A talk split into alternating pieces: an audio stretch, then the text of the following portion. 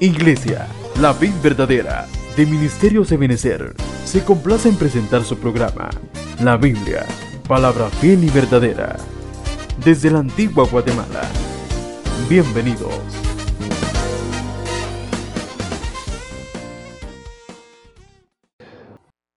Eh, acompáñame ahora. Padre, en el nombre de Jesús ponemos delante de ti, Señor, nuestras vidas primeramente, Señor, para pedirte que nos auxilies, que nos ayudes, que podamos hoy entrar en tu recámara secreta donde hay tu revelación. Te pedimos que esta revelación sea desatada sobre la vida de cada uno de nosotros, que podamos estar absortos a tu palabra, que podamos sentarnos a tus pies como lo hizo María y llevar la mejor parte, Señor. Te pido que nos mires como tierra fértil, tierra abonada, tierra, Señor, que lleva mucho fruto delante de ti. Te doy la rienda y el control de este momento y reprendo todo estorbo. En el nombre de Jesús. Amén. Bueno, eh, el tema que, que quiero compartir hoy se llama la importancia de las palabras. Y quisiera yo que meditáramos un momentito acerca de lo que es gesticular palabras para podernos expresar, porque sin ellas nosotros no podríamos transmitir lo que sentimos, ni lo que necesitamos, ni aquello que es importante trasladarle a los demás. Sin palabras no tendríamos comunicación, por lo menos verbal, ¿verdad? Y no podríamos eh, tampoco saber qué es lo que se está moviendo alrededor nuestro en cuanto a las personas que podrían comunicarse con nosotros a través de las palabras. O sea que es importante, las palabras son bastante importantes y cuando nosotros venimos al Evangelio tenemos que ir conociendo que las palabras tienen un peso espiritual. Eh, la Biblia dice, y vamos a empezar a ver este ejemplo en Éxodo 4.10, em, en esta versión, que no es la que puse yo, permítame un segundo. ¿Será que me borraste algo, Marcelita, cuando bueno, vamos a leer esta versión. ¿La tiene ahí? Eh, pues es la pechita, no quería empezar con estas, quería empezar con la R60. Vamos a ver. Ah, sí, perdón, aquí está. Dice, entonces dijo Moisés a Jehová, ay Señor, nunca he sido hombre de fácil palabra ni antes ni desde que tú hablas a tu siervo, porque yo soy tardo en el habla, dice, y torpe de lengua. Y este que estaba hablando aquí era el que iba a ser el gran libertador de Israel. Quiere decir que si nos podemos medir comisiones, la comisión que este hombre tenía era de suma importancia y de un gran valor, dado que él se puede ver como figura de nuestro Señor Jesucristo que nos liberó a nosotros de la esclavitud del mundo. Entonces, este gran hombre de Dios, en quien Dios miraba un potencial grande porque Dios mismo había puesto ese potencial en él, en algún punto de su vida tuvo este titubeo y él dijo, a mí no se me hace fácil hablar. Tú me estás mandando a hacer eso, pero a mí no se me hace fácil. Eh, eh, yo soy tardo de habla, se puede traducir como que él era tartamudo. Y, y entonces aquí estamos hablando de, directamente de gesticular palabras, de personas a las que se les hace difícil comunicarse por todo este tipo de impedimentos que estamos viendo. Ahora sí vámonos a ver la Peshita 2015, que es otra versión, en donde él pone, jamás he sido un hombre elocuente.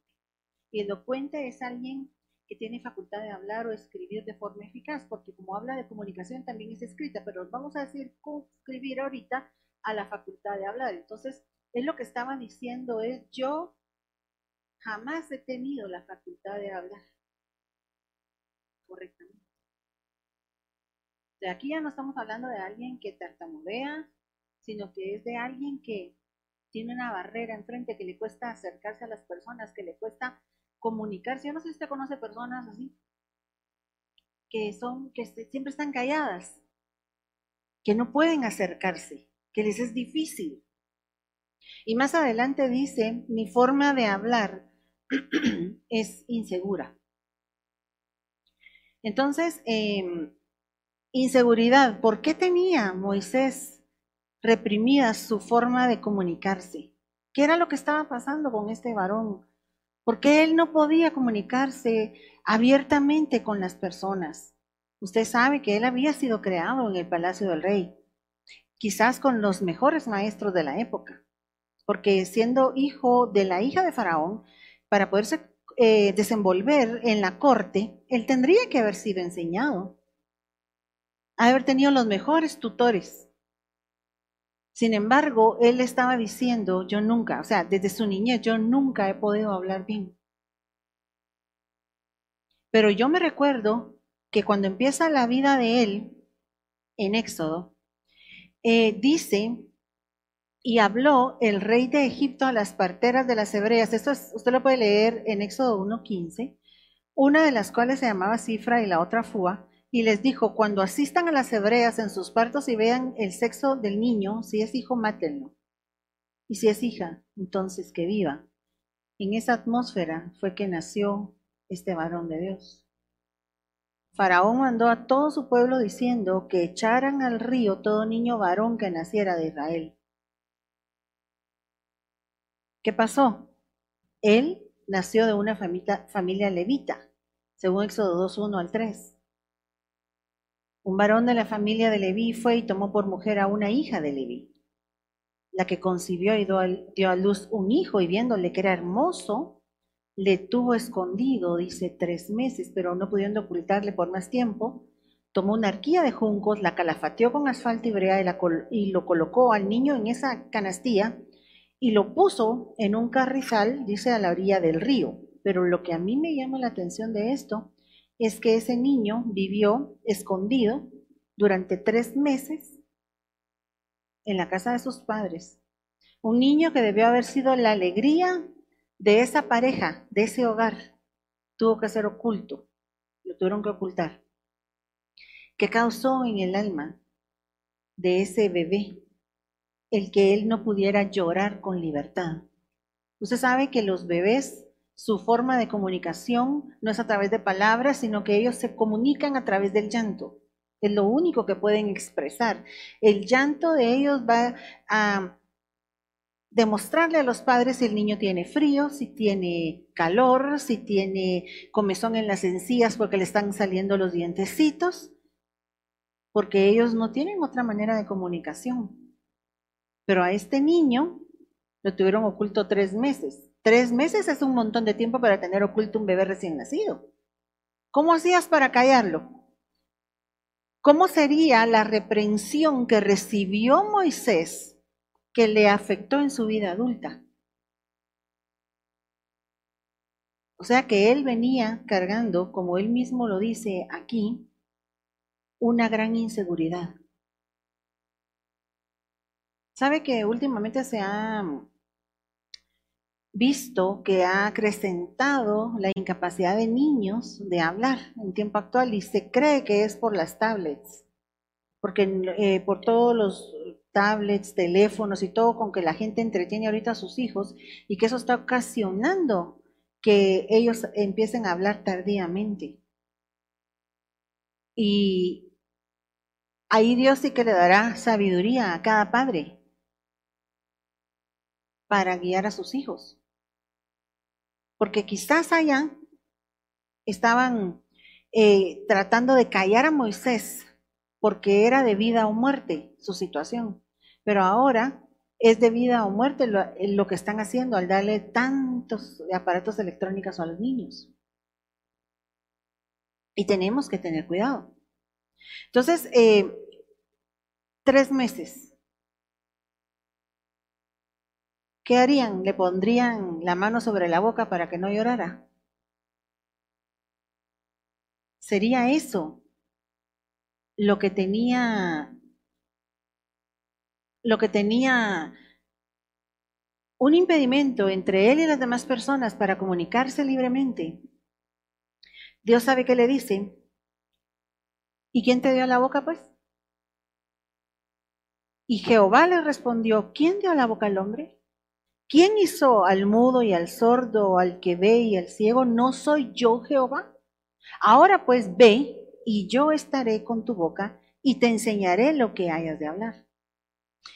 ¿Qué es lo que Dios quería decir con esto?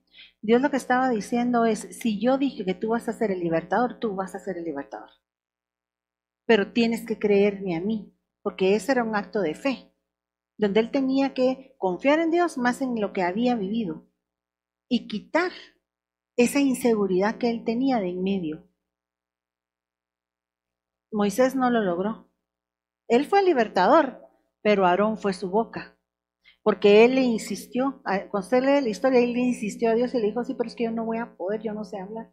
Y entonces Dios ya molesto le dijo, ¿sabes qué?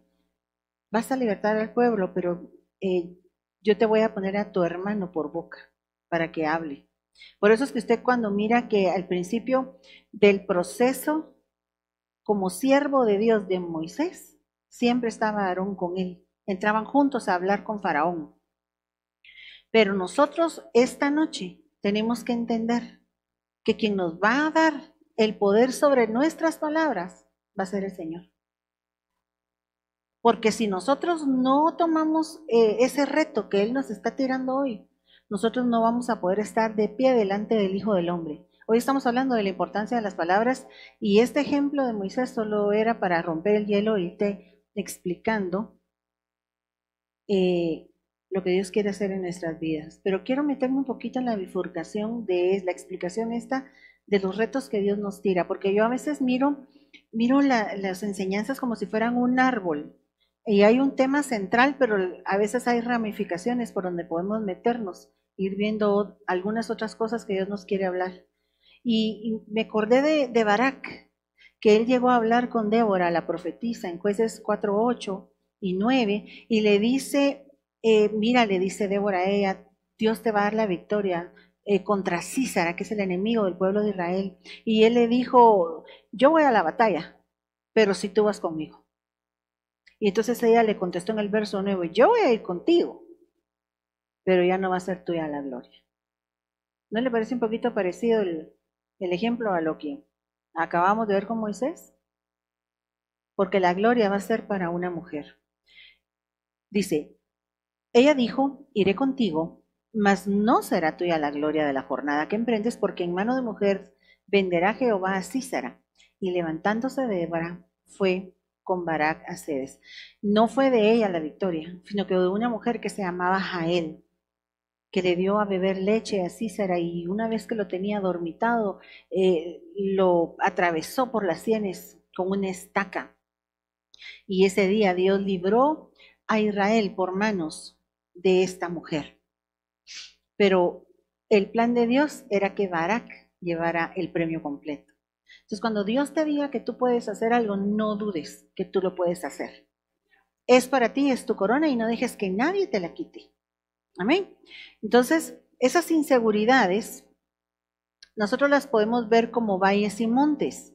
Es decir, como complejo de inferioridad, que se vendría siendo el valle, que es una precipitación, del, terreno o como complejo de superioridad que vendría a ser el monte, que ya es algo elevado. El Señor Jesucristo en Lucas 3:4 dice, ah, como está escrito en el libro de las palabras del profeta Isaías, que dice, voz del que clama en el desierto, preparad el camino del Señor, enderezad sus sendas. Hay sendas de inseguridades que nosotros tenemos que tienen que ser enderezadas para que nosotros podamos optar a todo lo que Dios tiene para nosotros todo hay se rellenará. Todo complejo de inferioridad hay que llenarlo. Y todo monte, dice, y collado eh, se bajará. Entonces todo el que está altivo que se baje y el que está, el que, el que se cree menos, se tiene que nivelar. Los caminos torcidos serán enderezados y los caminos ásperos allanados y, y verá, dice, toda la, la carne la salvación de Dios. ¿Por qué? Porque está hablando del camino del Señor. O sea, nos está hablando a nosotros como cristianos. Si nosotros nos creemos menos y fuimos maltratados de niños y tenemos inseguridades por la forma en que hemos, eh, nos hemos desarrollado en la vida, Dios nos puede dar esa seguridad que nosotros necesitamos a través de, del Espíritu Santo, a través de lo que dice su palabra, que somos nosotros para Él pero nosotros de nuestra parte tenemos que poner la fe necesaria para creer. Y si nosotros tenemos em, complejo, pero de superioridad, quiero decirle que el complejo de superioridad también es complejo de inferioridad. Porque Dios quiere que nosotros vivamos una vida equilibrada. Y estar en aquel lado del péndulo o en aquel lado del péndulo es lo mismo. Porque el impulso, ustedes conocen el péndulo, que es aquella cosa que tiene un vaivén así, ¿sí? ¿Los ha visto? Las dos extremos, aunque sean opuestos, son lo mismo. Porque este, al impulsarse, llega hacia el otro lado. Entonces ahí se convierten en la misma cosa. Al Señor Jesucristo no lo sacrificaron en la cruz ni a la derecha ni a la izquierda, Él lo pusieron en medio porque nosotros tenemos que ser equilibrados como Él fue en la cruz. Ese es el mensaje que Él nos dejó ahí. Quiere decir que las personas que, que son muy extremas en algo, por ejemplo, iglesias que fueron extremadamente legalistas, llega un punto en que se vuelven liberales completamente y aceptan cosas que uno jamás se imaginó que aceptarían, pero es porque se fueron de un lado del péndulo al otro. Entonces, el que tiene un complejo de superioridad, en realidad lo que tiene es un complejo de inferioridad. Es una gran inseguridad, pero se acoraza y se defiende haciéndose ver ante, según los ojos de él, superior a los demás. Pero en realidad es un ratoncito, temeroso, Amén. Entonces, eh, yo conocí a alguien que, que vendía, vendía productos así en las tiendas, en los lugares, ¿verdad? Y un día llegó a repartir el producto que vendía. Y cuando estaba repartiendo en las tiendas ese producto que él vendía, las señoritas que trabajaban en aquel lugar como dependientes de mostrador empezaron a reírse entre ellas se empezaron a reír. Y esa persona ese día renunció a su trabajo. ¿Por qué? Porque se habían reído de él. Tal vez las patojas contando un chiste estaban, ¿va? Pero fíjese usted que en este ejemplo yo le puedo poner que las dos cosas son lo mismo. Qué gran inseguridad la de él, de haber renunciado a su trabajo, porque las personas a donde él llegó a vender se estaban riendo. Y también qué gran complejo de superioridad de pensar que cuando él entra a un salón, del quien están hablando es del mismo. Ya se da cuenta que en el mismo ejemplo le puedo poner los, los dos ejemplos de superioridad y de inferioridad. Porque las dos cosas al final son lo mismo. Ah, como no tú tan importante para que estuvieran hablando de ti, ¿verdad? Entonces, nosotros tenemos que poner todas nuestras cojeras hoy delante del Señor. lo, que la Biblia le llama cojeras se puede ver como figura de inseguridades que nosotros tenemos. En esta otra cita dice, levanta las manos caídas, y es Hebreos 12, 12 y 13, y las rodillas paralizadas, y haz sendas derechas para tus pies, para que tus inseguridades no se salgan del camino, sino que tú seas sanado en tu alma de aquello que tú has venido arrastrando desde niño. Amén. Entonces, el Señor nos está diciendo, tomen un balance. No se vayan ni a la derecha ni se vayan a la izquierda. Nadie tenga un más alto concepto de sí mismo que el que debe tener, sino cada quien piense de sí mismo con cordura, dice la Ni creyéndose más que los demás, ni creyéndose menos. ¿Para qué? Para eso, eso va a hacer que mi senda se enderece y mi senda es Cristo, porque soy cristiana. Tú también, ¿verdad? Eso va a hacer que nuestra senda se enderece y entonces eh, mis piernas crezcan, ya no hayan cojeras. La Biblia dice en esta cita de Génesis 49, 17 que a la orilla del camino quien está es la serpiente. Dice, dan serpiente junto al camino. Retomando eh, el versículo anterior, nos podemos dar cuenta entonces que lo único que se nos sale a nosotros del camino son nuestras inseguridades. Lo único que se sale de Cristo en nuestra vida, del camino que es Cristo, son nuestras inseguridades. Hoy deponemos toda inseguridad delante de Dios en el nombre poderoso de Jesús y nos entregamos por completo a Él diciéndole, Señor, yo no soy yo el que va, eres tú el que va en mí. Así como le dijo a Él y no yo hice la boca, pues. No le podía dar Dios una lengua distinta, una lengua nueva. Él nos puede regenerar todos y Él nos fabricó de cero. Como que hubiéramos sido carros, ¿va? Fabricados. Pero así es. No hay imposibles para Dios. Y el Dios de los imposibles es tu Padre. Entonces, no importa, mire, el enemigo va a tratar de estimular aquello en lo que nosotros tenemos debilidades, para que eso se salga del camino y tengamos problemas. Pero aún los problemas son buenos, porque ahí se evidencia de qué pie cogíamos. Si todo estuviera bien, no nos daríamos cuenta cuáles son nuestras inseguridades. esa molestia que tú estás pasando en tu vida no es para que tú reniegues de las decisiones que tomaste, sino para que entiendas que Dios te permitió tomar esas decisiones para que ahora te evidencies como tú eres realmente. Cuando el Señor se llevó al pueblo de Israel al desierto, les dijo que Él eh, los había pasado por aflicción y por hambre y por un montón de cosas negativas a los ojos de los humanos para ver lo que había en el corazón de ellos. ¿Será que Dios no sabía lo que había en el corazón de ellos? Dios sí sabía. Los que no sabemos cómo somos realmente somos nosotros. Nosotros no sabemos cómo somos a ciencia cierta, cómo vamos a reaccionar en un momento de adversidad. Entonces viene Dios y permite ciertas atmósferas que nos metamos en ciertas situaciones para que sepamos hasta dónde somos capaces de llegar, de sentir, de reaccionar. Y son esas inseguridades las que se salen del camino, esas cojeras. Y hoy le vamos a decir, Señor, yo quiero que endereces mi caminar delante de ti y que se allane el camino y que la senda sea derecha para mis pies, para que yo no le dé de comer a la serpiente que está a la orilla del camino sino que yo pueda caminar. Entonces, ahora pues ve y yo estaré con tu boca. Entonces, volviendo al tema de Moisés, él le dijo que le iba a enseñar la forma correcta de hablar. Eso es lo que el Señor quiere esta noche. Enseñarnos la forma correcta de hablar. ¿Por qué? Porque todo lo que nosotros decimos está siendo registrado, no por una computadora inteligente, sino que está siendo registrado en un libro espiritual. Mire lo que dice este verso de Malaquías 3:13. Vuestras palabras contra mí han sido violentas, dice Jehová. Al Señor no se le escapa nada.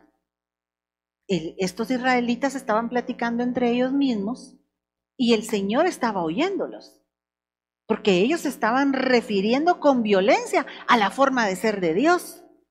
Y dijeron, pero si nosotros no hemos hablado en contra tuya, bien, ustedes dijeron, de más es estar sirviéndole a Dios. ¿En qué nos ha aprovechado que guardemos su palabra? Decime. Si siempre andamos afligidos en presencia de Jehová de los ejércitos. Miren lo que platicaban entre ellos. A la voz otra vez tenemos que ir al servicio. Y a ti digan que te tocó servir ahora, pues a mí tal cosa. Si mira, ¿para qué? Todos desanimados andaban estos y Dios los estaba oyendo. Y dice que el haber ellos hablado en esa forma fue viol el Señor sintió que hicieron violencia en contra de él. ¿Sabe por qué? Porque el Señor no nos debe nada a nosotros. Nosotros le debemos todo a Él. Nosotros venimos aquí al Evangelio con una deuda enorme que no, jamás como humanos hubiéramos podido pagar, porque simplemente no teníamos la capacidad porque no había justo ni aún uno que fuera a la cruz y pagara por la, por la deuda de pecado de la humanidad. ¿Cómo hubiéramos hecho nosotros para comprar salvación si no, no, no, no teníamos cómo agenciárnosla? Pero el Señor nuestro Dios, Él, pagó por nosotros en la cruz. Entonces la deuda es impagable. Nosotros por eso es que le servimos por gratitud, diciéndole, Señor, hasta poco hacemos por ti. Tú nos diste vida eterna. Pero esta gente no pensaba así. Se empezaron a quejar del servicio. No, que esto, no, que el otro. ni provecho sacamos de nada. Decimos pues ahora, bienaventurados son los soberbios. Miren lo que pensaban. Mírate el fulano cómo se porta mal. Y le va bien. Bienaventurado es ese soberbio. Y el que hace impiedad no solo son prosperados, sino que tentaron a Dios y escaparon. ¿Y Dios? Escuchando cada palabra. Entonces los que temían a Jehová hablaron cada uno a su compañero, pero Dios también escucha las cosas buenas que nosotros hablamos. Y dice que él oyó y, y dijo él, traigan un libro memorial y me apuntan lo que estos están hablando. Para los que temen a Jehová y para los que piensan en su nombre. Y serán para mí estas personas especial tesoro, ha dicho Jehová de los ejércitos, en el día en que yo actúe, y yo los voy a perdonar. Como el hombre que perdona a un hijo que lo está sirviendo. Entonces yo te quiero decir algo. Todo lo que nosotros hablamos, por eso el tema se llama la importancia de las palabras. Todo lo que nosotros hablamos está siendo registrado, no por una computadora. O tal vez sí, va, con los teléfonos inteligentes dicen que todos lograron. Pero yo te estoy hablando desde antes de que, de que hubieran teléfonos inteligentes. Hay un libro memorial en donde se apunta todo lo que nosotros hablamos. ¿Y sabe por qué es esto? porque nosotros un día vamos a estar delante de Dios dándole cuentas de nuestras palabras. La escritura dice que van a ver que hay tres tribunales, tres eh, tribunales a donde la humanidad pudiera ir, llegarle a dar cuentas a Dios. ¿Cuántos aquí ya recibieron su doctrina básica? Entonces ustedes conocen el tema. La gente que nunca quiso aceptar a Cristo en su corazón va a tener que llegar delante de Dios un día y darle explicaciones a, un tribunal que se llama el Tribunal del Gran Trono Blanco. Y la gente que aceptó a Cristo no va a ese tribunal, va a un tribunal que se llama el Tribunal de Cristo, que se aparece en 2 de Corintios 5:10 en esa cita que te acabo de poner ahí. Porque es necesario que todos nosotros, dice, comparezcamos ante el tribunal de Cristo para que cada uno reciba según lo que ha hecho mientras estaba en el cuerpo, sea bueno o sea malo. Entonces, como dice hecho, está hablando de obras. Las obras van a ser juzgadas en ese tribunal. Entre las, entre las cosas que van a ser juzgadas, ahora, pero solo quiero tomar un poquito eh, de, ejemplo del tribunal que me hizo falta explicar, que es el tribunal del Espíritu Santo. Quiere decir que el Padre, el Hijo y el Espíritu Santo tienen su propio tribunal y el del Espíritu Santo eh, sucede cuando nosotros pecamos, porque es ahí donde usted necesita abogado. Se recuerda que cuando el Señor Jesucristo ascendió, le dijo a ellos, es necesario que me vaya porque les voy a enviar al otro consolador. Esa palabra también significa abogado, o sea que nosotros vamos a, juicio cuando estamos eh, siendo redarguidos por el Espíritu Santo, estamos siendo a juicio con dos abogados, el Espíritu Santo y el Hijo. ¿Cuántos han sentido aquí el redarguir del Espíritu Santo cuando pecan? Ese es un juicio que se puede dar en cualquier lugar, en cualquier momento de la vida de nosotros. Quiere decir que usted viene, por ejemplo, y mm, me voy a inventar una cosa. Vamos en la calle caminando yo jamás haría eso, pero es un ejemplo ficticio. Y entonces viene usted y dice, ah, perro baboso, quítate del camino y le mete una patada. Y en ese momento, ¡prum! el Espíritu Santo lo redarguye y se cambia la atmósfera de lo que usted está viviendo y viene una acusación en contra de usted, porque el diablo que es Satanás y la serpiente antigua y el acusador, dice la Biblia que acusa a los escogidos de Dios de día y de noche. Es puro Kiko. No, no era Kiko. ¿Cuál era el que decía? Míralo, ¿eh? Míralo, ¿eh? ñoño, puro ñoño. Está esperando a ver qué haces, esperando a ver qué haces, esperando a ver qué haces. Y de repente dice, ¿viste? Pateó al perro. Y entonces en ese momento tu atmósfera se transforma y tú de repente te ves en un juicio y entonces ves que tienes dos abogados y te dice al juez enfrente y en ese momento el Señor te empieza a decir, mi hijo, esa es una criatura mía. Y tú empiezas a decir, Señor, yo me arrepiento. Y entonces empezás a entrar en el tribunal y eres justificado por la sangre de Cristo. Ese es el tribunal del Espíritu Santo que se activa cuando tomamos la Santa Cena y cuando pecamos. Si no tenemos la conciencia cauterizada, porque también hay cristianos con conciencia cauterizada que, ¿qué se dice? ¿Ah? Pero estos aquí no hay. Entonces está el tribunal del Espíritu Santo, está el tribunal de Cristo al que no nos vamos a poder escapar porque dice que vamos a ir a dar cuenta de lo que hicimos mientras estuvimos en este cuerpazo, en este estuche que andamos, que nos andamos echando. Fuera bueno o fuera malo, o sea que hasta lo bueno te van a juzgar. ¿Cómo así? Supóngase que yo hubiera dicho, ay, pobre el hijo pródigo.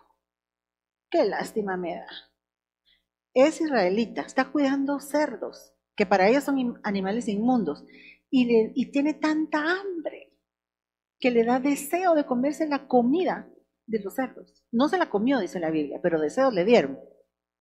Ay, le voy a hacer, le voy a pasar a comprar una su hamburguesa. Esa es una acción buena. Pero si alguien le hubiera empezado a llevar comida a ese muchacho todos los días, ahí estuviera todavía. Nunca se hubiera levantado para irse a la casa del Padre y arrepentirse. Entonces Dios no va a juzgar por las cosas malas, pero también por las cosas buenas que hicimos que nadie nos llamó a hacer. Delicado, ¿ah?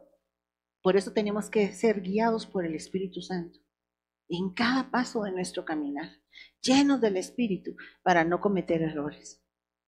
Eh, aquí va a ser, um, entonces miremos aquí, el reino de los cielos, dice Mateo 25, 14 es como un hombre que yéndose lejos, nuestro Señor Jesucristo, llamó a sus siervos, a nosotros los que le servimos, no solo a nosotros los ministros toma, también a ustedes. A ustedes también les sirve a Cristo, ¿no? Y les entregó bienes y les dio talentos, y a cada quien, dice, le dio talentos conforme a la capacidad de cada uno. Conforme a la capacidad que Dios te dio, así te entregó dones y talentos para que tú te desarrolles dentro del cuerpo de Cristo. En el verso 19, saltándonos algunos versos, dice que el Señor vino un día y arregló cuentas con ellos. Entonces un día va a venir el Señor y va a arreglar cuentas contigo. Uno de los estos dice que escondió los dones que Dios le había dado. Es decir, él tenía algo para darle al pueblo del Señor, pero no quería dárselo. Y lo escondió. Lo escondió en su humanidad porque lo escondió en la tierra y la tierra es humanidad. Y el Señor lo reprimió, si usted lee los versos que me faltan entre el 15 y el 19. Entonces, tenemos que desarrollarnos dentro del cuerpo de Cristo. Todos tenemos algo para compartirnos unos a otros. Y un día vamos a ser llamados delante de Dios en ese tribunal al que vamos, en el que vamos a dar cuenta de nuestra vida personal, pero también de nuestro servicio. Amén. En ese, en ese tribunal dice que vamos a, dar cuenta de lo que hicimos. Ese verso ya te lo había puesto. Lo bueno que hiciste, lo malo que hiciste, la calidad de la obra que hiciste. Fuiste a tocar hoy a la alabanza, vos. Ay, sí, vos, pero una hueva que tenía. Ay, solo saqué la tarea de veras porque hoy sí no tenía ganas de ir. La calidad de la obra la calidad del servicio que tú le estás haciendo a Dios. Aquello que tú hayas hecho en secreto o aquello que hayas hecho en público, todo va a ser juzgado ese día. Por eso nosotros debemos vivir nuestra vida con temor y temblor. Porque nos están viendo los ángeles y nos están viendo nuestro Padre, el Espíritu Santo, nuestro Señor Jesucristo constantemente. Yo cantaba un coro cuando era pequeña que decía, mira bien la senda que vas, porque hay un Dios que te ve y es cierto. Hay un Dios que nos ve 24 horas al día. Hay gente que le tiene más vergüenza que un ángel lo esté viendo a que lo esté viendo Dios. están haciendo sus cochinadas y dicen, ay, qué vergüenza que los ángeles nos miren, pero no piensan eso de Dios. Y Dios también los está viendo y el ángel no los va a juzgar en el día del juicio. Va a ser nuestro Señor Jesucristo. Tres cosas van a ser juzgadas en el Bima. Lo que tú hayas hecho, lo que tú tengas en secreto. Romanos 2.16 dice, en el día en que Dios juzgará por Jesucristo los secretos de los hombres, conforme a mí, aunque le está hablando de cristianos. Entonces, para que se nos vaya quedando, hay tres tribunales, uno del Padre, uno del Hijo, uno del Espíritu Santo. los que nos corresponden a nosotros son el del Hijo y el del Espíritu Santo. Y entre ese tribunal del, Señor Jesucristo Eh, bueno, en el, en el del Espíritu sabemos que entramos cuando pecamos y cuando vamos a Santa Cena. ¿Sabe que nosotros, perdone que mi mente va y regresa y adelanta y regresa, pura película, aquellas que no le han entendido el rollo? El del Espíritu Santo es para que tú no pases tan duro el juicio del Señor Jesucristo, eh, que se llama Bimá ese tribunal para que no, si no, si no tomáramos Santa Cena y nos pusiéramos a cuentas de cuándo en cuándo, cómo sería la cosa ustedes, ya ni nos acordáramos de qué fue lo que hicimos en, en esos meses. Bendito el Señor que nos permite tomar la Santa Cena para no ser juzgados con los del mundo. Y nos están dando la oportunidad de en este momento ser nosotros nuestros mismos fiscales. El fiscal es el abogado que acusa. Entonces en Santa Cena usted mismo se acusa delante de Dios. Y entonces usted dice, no, Señor, sí le volé feo a esa persona. Perdón. Yo te pido. Y empieza uno a limpiarse. Bueno, luego en el bimal Señor Jesucristo son tres cosas las que van a ser juzgadas. Lo que hicimos, nuestros secretos y de lo que estamos hablando hoy, lo que hablamos. Mateo 12, 36, 37, más yo digo que de toda palabra ociosa que hablen los hombres, de ellas darán cuenta en el día del juicio, porque por sus palabras van a ser ustedes justificados o condenados. Qué terrible esa última declaración del verso 37. Por tus mismas palabras vas a ser condenado. ¿Será que tienen importancia las palabras? ¿Cómo se llama el tema de hoy? La importancia de las palabras. ¿Será que podemos andar hablando lo que se nos dé la gana de aquí y allá? La palabra ocioso eh, significa algo inútil, desocupado, inactivo. Tonterías, pues, que uno habla a veces. Yo lo que entiendo, y así es como yo lo percibo de estas citas, es como que Dios dijera, miren, si hasta de las babosadas que hablan los voy yo a juzgar ese día. Imagínese de las que no hablamos a la ligera. Todo, todo lo que nosotros hablamos va a ser puesto delante de Dios. Así es que aquí no se vale, si aquí todos chismosean, ¿por qué no voy a chismosear yo? No, chismoseen los demás, usted absténgase. Porque esto está delicado. Hay gente cuya garganta, dice la Biblia, es un sepulcro abierto, y que veneno de áspides hay debajo de sus labios, y su boca está llena de maldición y de amargura. El áspid, ¿qué es? El áspid es una víbora muy venenosa. Hay personas que se dedican a hablar para envenenar a otros. Yo miro que aquí está la mano de Satanás, porque si está hablando de víbora, de serpiente, de áspid, es que ahí ya se está moviendo algo espiritual. De esa cuenta nosotros podemos ver en números 21, 5 al 6, que cuando el pueblo de Israel habló contra Dios y contra su siervo, dice que de, la arena se, se empezaron a levantar serpientes y empezaron a morder al pueblo. Cuando nosotros hablamos algo que a Dios le desagrada, y en este caso estaban hablando del siervo y estaban hablando de Dios. Dice, y habló el pueblo contra Dios y contra Moisés. ¡Ah, la gran! ¿Para qué nos hicieron subir de Egipto? Para morir aquí en el desierto. No hay pan, no hay agua. Y nuestra alma tiene fastidio de este pan tan liviano. Y ese pan era el pan que descendió del cielo, figura de Cristo. Era el mismo Señor Jesucristo del que se estaban quejando. Y envió Jehová serpientes ardientes que mordían al pueblo. Cuando nosotros abrimos nuestra boca para hablar lo que no conviene, a veces repetimos cosas que no nos constan. Ah, pero que hablen así de nosotros. Ardemos en patrio ardimiento.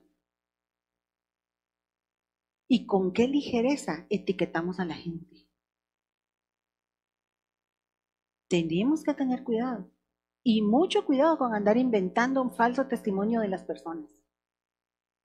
Porque eso no lo va a ver bien Dios, no lo va a ver con agrado. Tenemos que tener cuidado. En, la continuidad de esto, en el verso 7 dice, entonces el pueblo vino a Moisés y le dijo, reconocemos, ya con las serpientes mordiéndolos, dice que hubo una gran mortandad en el pueblo. sea que lo que uno habla puede traer muerte. Muerte y vida hay en poder de tu lengua, y el que le ama comerá de ella, dice la Biblia. Vas a comer de tus palabras. Sean todas tus palabras aderezadas con sal, dice la Biblia. Y como dice nuestro apóstol, por si después os las tenéis que comer. La sal en la Biblia es santidad. ¿Lo que estás hablando es santo? Si no, no lo digas. Lo que estás hablando le edifica a la otra persona que tú le estás diciendo eso que le estás diciendo. Si no, ¿para qué se lo vas a decir? No lo digas. Refrena tu lengua. Y Jehová dijo a Moisés, hazte una serpiente ardiente y ponla sobre un asta, y cualquiera que fuere mordido y mirare a ella, dice, vivirá. Y nosotros vemos por Juan 3, 14 y 15 que esa serpiente era figura de nuestro Señor Jesucristo. Más adelante, Ezequías tuvo que quitar los lugares altos en Israel y dentro de las cosas que él destruyó, tuvo que destruir esta serpiente porque ya le estaban llevando incienso. El humano tiende a idolatrar las cosas que mira, cuando Dios nos ha llamado a llevarle gloria, honra y honor al que no vemos, no a lo que vemos. Ninguna imagen viste de mí cuando me mostré a ti en la zarza, le dijo Dios a Moisés, porque yo no quería que ustedes se fueran a hacer una imagen mía, porque ya conozco cómo es la humanidad, que luego, luego levantan en andas algo para llevarlo en hombros. Salve, oh, qué sé yo.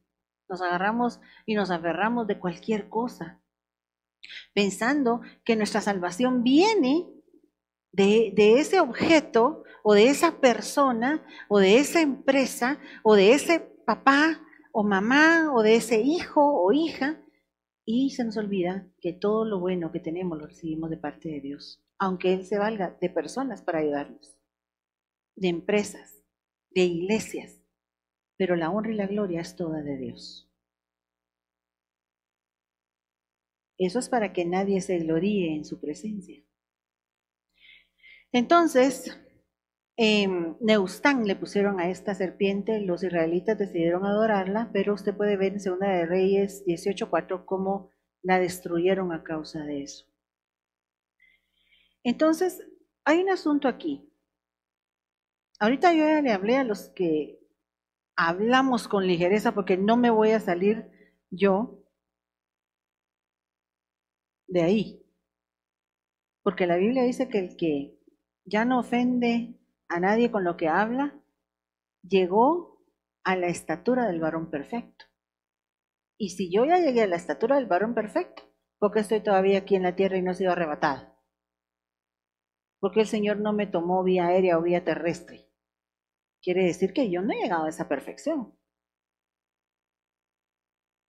Bueno, entonces hasta aquí yo le hablé al que al que ha cometido la agresión.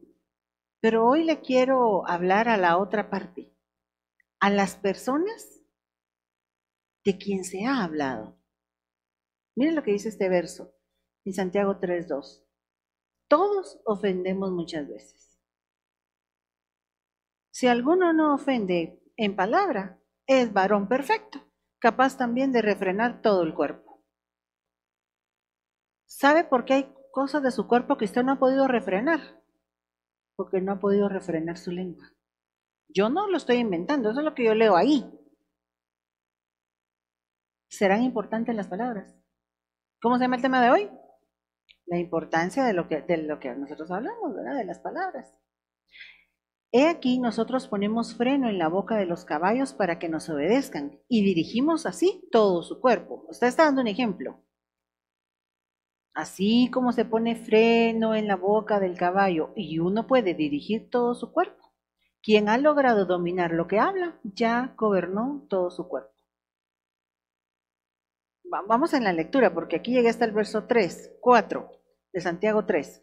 Mirad también las naves, está hablando de buques, está hablando de barcos, aunque tan grandes y llevadas de impetuosos vientos, son gobernadas por un pequeño timón por donde el que las gobierna quiere que vayan. Así también es la lengua. Es un miembro pequeño dentro de tu cuerpo, pero te puede meter en grandes problemas o en grandes bendiciones.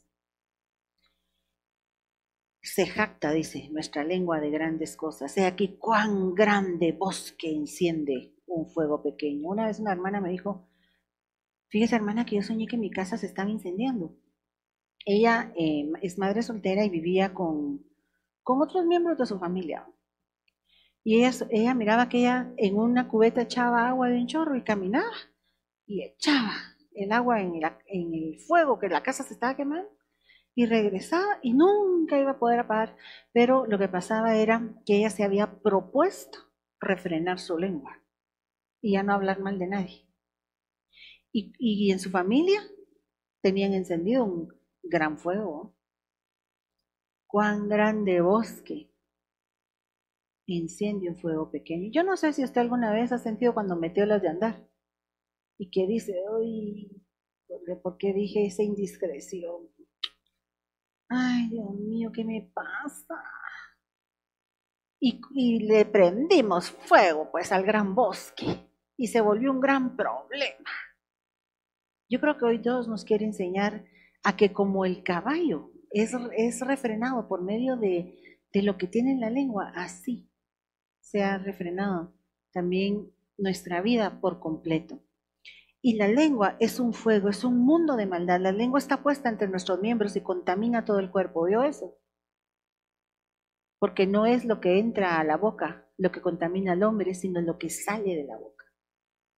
Nuestros malos pensamientos, nuestros malos deseos, nuestros malos sentimientos, nuestra mala voluntad, eso es lo que contamina al hombre. Contaminamos todo el cuerpo con lo que hablamos e inflama la rueda de la creación y ella misma es inflamada por el infierno. Note cómo otra vez está hablando de la serpiente. En todo el tema le estaba hablando de la serpiente. Hasta de serpiente me vestí, pero si se recordaba del tema. Pero no la serpiente antigua, ¿va? En el 8 dice, pero ningún hombre puede domar la lengua, que es un mal que no puede ser refrenado llena de veneno mortal. Con ella bendecimos al Dios y Padre el día que nos toca adorar, pero con ella maldecimos a los hombres. Y no porque uno les diga malditos, porque maldecir es decir mal. Bendecir es decir bien. Cuando decimos mal de alguien, lo estamos maldiciendo. Que están hechos a la semejanza de Dios.